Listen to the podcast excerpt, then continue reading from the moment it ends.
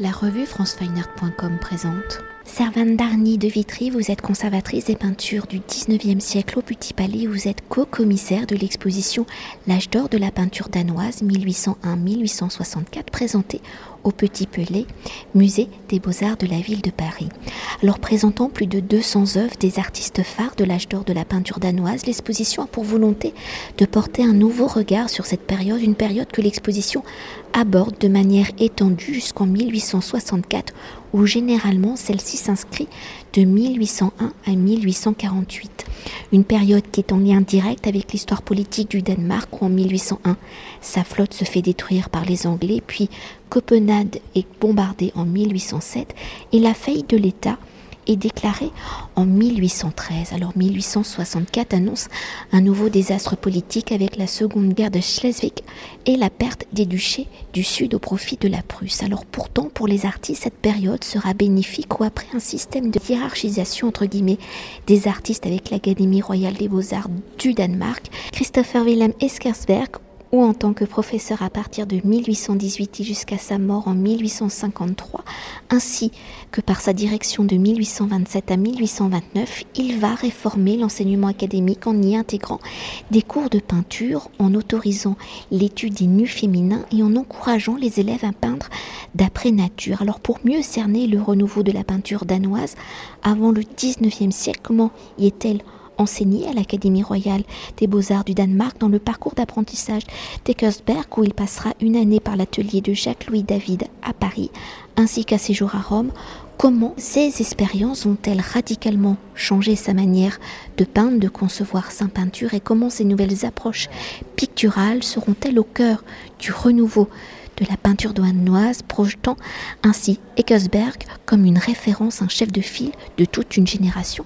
D'artistes danois. Merci beaucoup euh, de, cet euh, entretien. Alors, euh, en fait, au début du 19e siècle, un artiste qui entre à l'Académie royale des beaux-arts du Danemark va recevoir exactement le même enseignement qu'au XVIIIe siècle. C'est-à-dire qu'il va rentrer à l'âge de, de 12 ou 13 ans il va passer par un, certain nombre d'écoles, donc euh, l'école de dessin, euh, l'école euh, d'après le modèle en plâtre, l'école d'après la peinture, etc.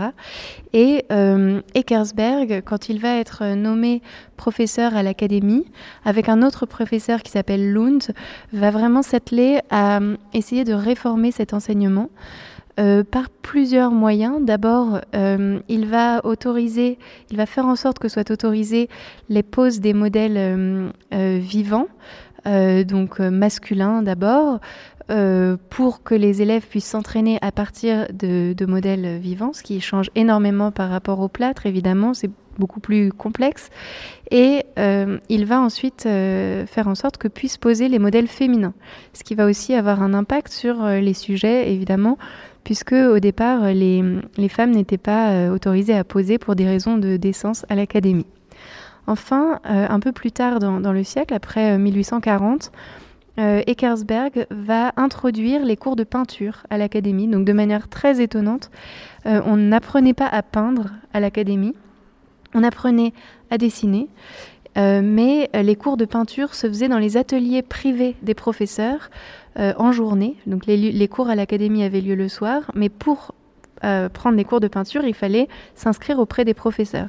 C'est-à-dire que la relation avec le professeur était très importante euh, et avait un impact très fort sur la suite de la carrière des peintres, puisque ensuite les concours de l'académie impliquaient évidemment une peinture. L'académie n'enseignait pas la peinture, mais il fallait bien sûr savoir peindre pour obtenir la grande médaille d'or et avoir le droit d'aller en Italie. En revanche, euh, les nouvelles approches picturales que Eckersberg va apprendre à ses élèves et à toute une génération, euh, je pense qu'on peut dire qu'il s'agit de l'étude euh, sur le motif et de l'étude en plein air, puisqu'il va beaucoup inciter ensuite ses élèves à aller en plein air, à sortir dehors, à étudier les phénomènes météorologiques, à étudier la lumière réelle.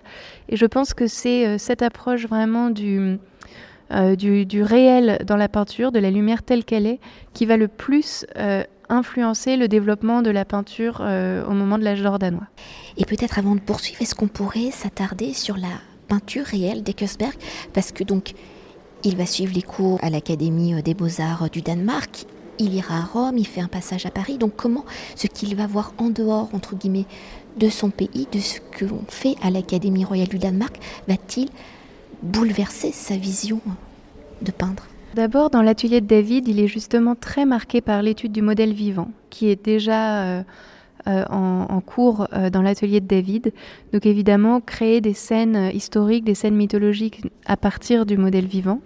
Et puis ensuite, quand il arrive à Rome, ce qui va vraiment l'intéresser, ce sont les vues des petites vues en fait de Rome très personnelles, c'est-à-dire qu'il va toujours choisir des points de vue euh, bien particulier, propre. Par exemple, quand il peint l'église Santa Maria in Araceli, euh, quand, on, quand, on, regarde le tableau, on voit sur la droite une rampe qui part en dehors du tableau et en fait qui mène au Capitole. Donc c'est intéressant de voir que Kersberg ne représente pas le Capitole, mais un peu, il se met de côté et il représente Santa Maria in Araceli, qui est une, une façade beaucoup plus sobre, pour pouvoir justement étudier cette lumière, ce contre-jour. On a beaucoup de contre-jour dans la peinture danoise. Et c'est quelque chose qu'on trouvera aussi chez Rørbu, euh, qui est euh, l'élève, euh, un peu, on va dire, le chouchou du maître. Et Rørbu, il va peindre par exemple la, place principale d'Amalfi, donc aussi en Italie, exactement de la même manière qu'Eckersberg avec son église Santa Maria in Araceli, avec cette façade plongée dans l'ombre très délicatement la lumière euh, au premier plan qui, qui se pose de manière très naturaliste en fait sur les, sur les façades. Il y a un côté presque cinématographique quand on voit ces tableaux, c'est très étonnant. Photographique, cinématographique, on a l'impression que la lumière bouge euh, tellement elle est euh, réaliste. Donc je pense que c'est ça c'est aussi la lumière du sud de l'Italie qui va, qui va le marquer et, et qui va développer voilà, ce goût pour, pour la peinture de la lumière. Et pour continuer de décrypter l'âge d'or de la peinture danoise et des conséquences politiques du Danemark, jusqu'en 1813, je le rappelle, la maison du roi était encore influente dans le domaine artistique où elle achetait un grand nombre d'œuvres pour la collection royale de peinture. Alors après la faillite de l'État, les artistes doivent trouver entre guillemets donc une autre clientèle où la bourgeoisie, composée de savants, de hauts fonctionnaires et de commerçants, vont former le nouveau socle des collectionneurs. Alors comment ces nouveaux commanditaires vont-ils faire évoluer la peinture danoise, quels sont les nouveaux sujets, thèmes qu'ils veulent collectionner, accrocher sur les murs de leur logement. En effet, il y a vraiment euh, tout un ensemble de nouveaux collectionneurs, euh, une bourgeoisie émergente euh, qui, qui n'est pas forcément une bourgeoisie richissime. Donc il y a peu au Danemark à cette époque de très grands collectionneurs qui vont avoir des centaines d'œuvres chez eux. En revanche, il y a beaucoup de collectionneurs, on pourrait dire moyens, qui vont encourager euh, les peintres et faire naître euh, cet âge d'or de la peinture. Alors, ce qu'ils collectionnent, ce sont essentiellement des peintures. C'est aussi pour ça qu'on parle d'âge d'or de la peinture danoise et non pas peut-être de la sculpture, parce que la peinture s'adapte vraiment à leurs intérieurs, des appartements de, Copenhague ou leur, leur, maison des, alentours de Copenhague.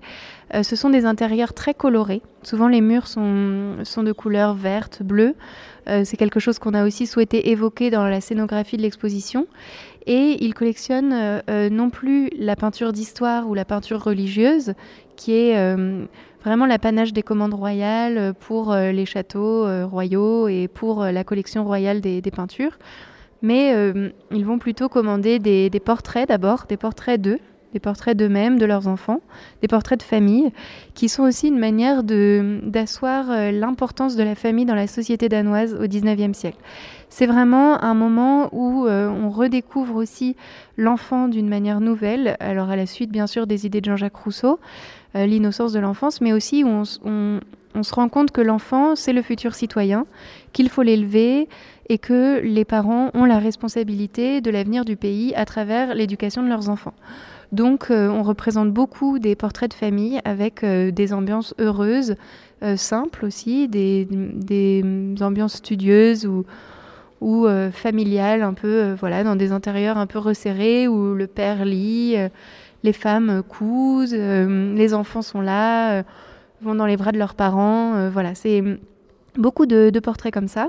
Et puis une autre chose que les commanditaires aiment, beaucoup et qui vont se retrouver aussi dans leurs intérieurs, ce sont les paysages.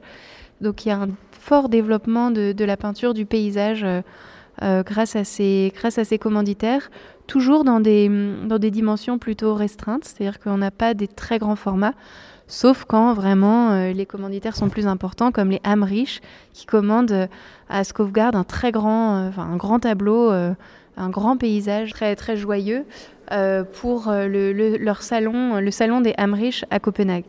Mais euh, de manière générale, ce sont plutôt des, tableaux de, petit format, ce qui est vraiment l'apanage de, l'époque. Alors, vous l'avez évoqué, hein, dans le développement de nouveaux sujets, la nature va tenir une place très importante au-delà de la représentation du paysage en sortant de l'atelier, en peignant sur le motif, en prenant des points de vue singuliers, les artistes vont tendre vers une peinture amenant un sentiment d'instantanéité. Alors au regard des dates de l'âge d'or de la peinture danoise, la photographie qui va naître officiellement en France en 1839, ni l'impressionnisme qui toujours en France bouleversera l'approche du paysage seulement à partir des années 1870. Alors comment les peintres danois vont-ils s'approprier ce paysage sur l'étendue des motifs que propose la nature? Quelles sont les destinations, les régions danoises qu'ils vont privilégier? Et comment ces œuvres vont-elles contribuer à forger cette fameuse image du Danemark? Alors, en effet, il y a, beaucoup de, questions dans, votre question, des choses très, très différentes. D'abord, à propos de, la photographie, c'est en effet étonnant à quel point euh, certains tableaux font vraiment penser à, la photographie, que ce soit euh, des cadrages euh, très précis. Par exemple, on a beaucoup de tableaux qui commencent par un premier plan qui cache pratiquement le point de vue. On a des tableaux de Kopke du lac Sortedam où on a au premier plan un gros buisson. Euh, qui cache la vue et qui forme comme une sorte de nid au premier plan. Ce sont des choses étonnantes euh, puisqu'on aurait pu euh, penser que le peintre allait supprimer artificiellement le buisson pour avoir une belle vue sur le lac. Mais non, c'est comme une photographie, c'est-à-dire qu'on va vraiment peindre ce qu'on a devant nous tel qu'il est. Et ça, euh, c'est pas quelque chose qu'on peut dire inspiré par la photographie, puisque ces tableaux viennent avant ou en même temps que la photographie, mais pas encore très développés. En revanche, on sent qu'il y a une sorte de, visualité de l'époque, c'est-à-dire que le regard photographique, en fait, il était déjà dans l'esprit euh, de l'époque, et on va regarder un paysage, euh, voilà, de cette, de cette manière-là. Sinon, les peintres vont en effet s'approprier euh, le, paysage, s'approprier euh, leur pays. Alors Eckersberg, euh, le, maître de, ces artistes, préconisait de peindre, enfin c'est une formule célèbre qu'on retrouve un peu partout, il, préconisait de peindre quel que soit le sujet. Donc il y a vraiment l'importance de la peinture presque pour elle-même, c'est-à-dire qu'il faut s'entraîner à peindre euh, quel que soit le sujet, c'est-à-dire qu'un magnifique fjord aura euh, tout, aussi, euh, tout autant d'intérêt pictural qu'un un fossé. Donc on retrouve un certain nombre de, peintures très étonnantes par leur sujet. Un, premier plan, enfin un gros plan sur une pousse d'oseille, un fossé, un, ciel uniquement composé de nuages. Voilà, on a beaucoup de, de paysages comme ça très très, très moderne en fait dans le, dans le choix des sujets, hein, parce que d'habitude, la peinture de paysages, euh, c'était vraiment des paysages historiques, recomposés, euh, des marines, euh, voilà. Donc on a des, paysages vraiment très modernes de ce point de vue-là.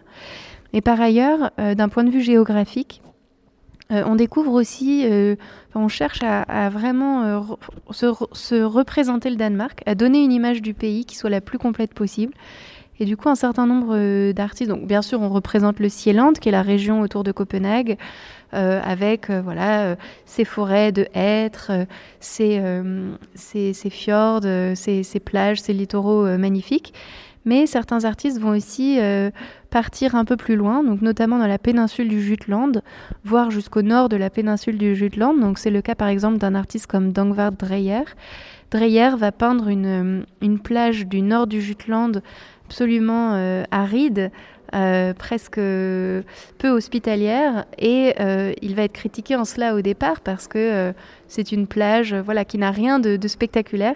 Mais c'est aussi une manière de s'approprier le pays. Et puis pareil on, a des, grands paysages du Jutland avec des forêts non plus de hêtres mais peut-être d'autres types de forêts qui sont balayées par les vents qui sont voilà, moins, euh, moins, moins fertile, moins hospitalier, mais c'est aussi une manière de, de, s'approprier un pays qui a été quand même au début du siècle donc amputé de la Norvège et qui va être euh, en 1864 amputé de, de trois duchés supplémentaires, le, Schleswig, le Holstein et le Saxe-Lauenbourg, donc qui devient un, pays quand même beaucoup plus petit qu'il n'était euh, au, tout début du siècle.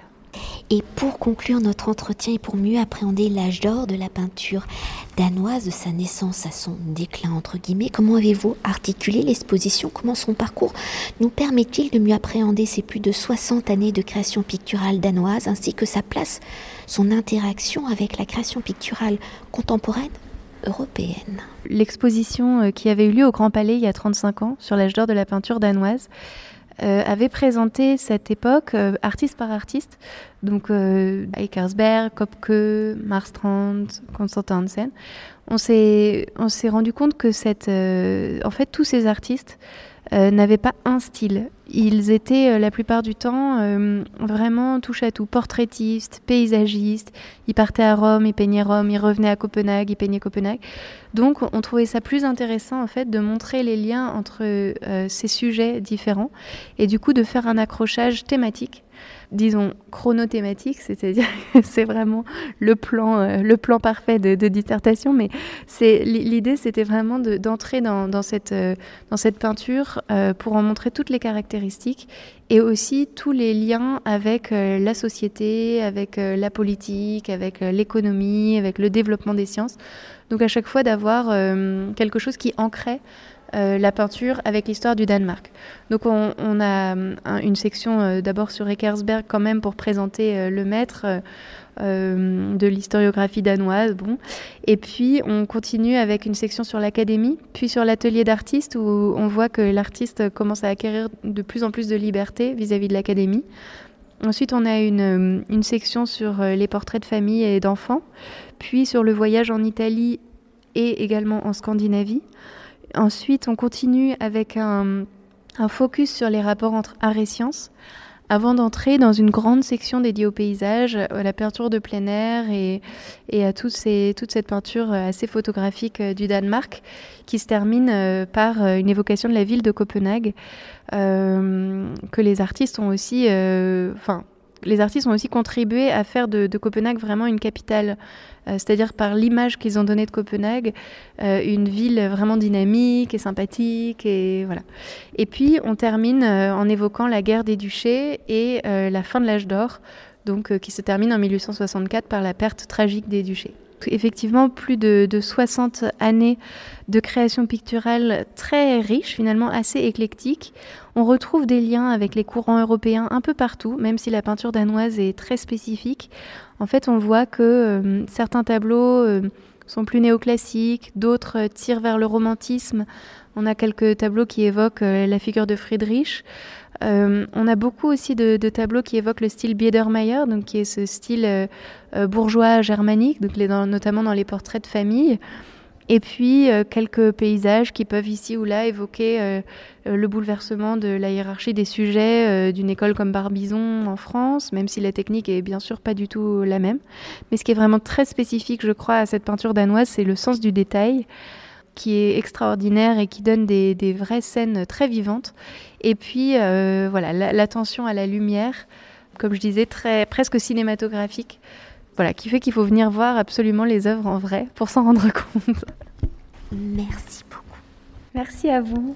Cet entretien a été réalisé par franceweiner.com.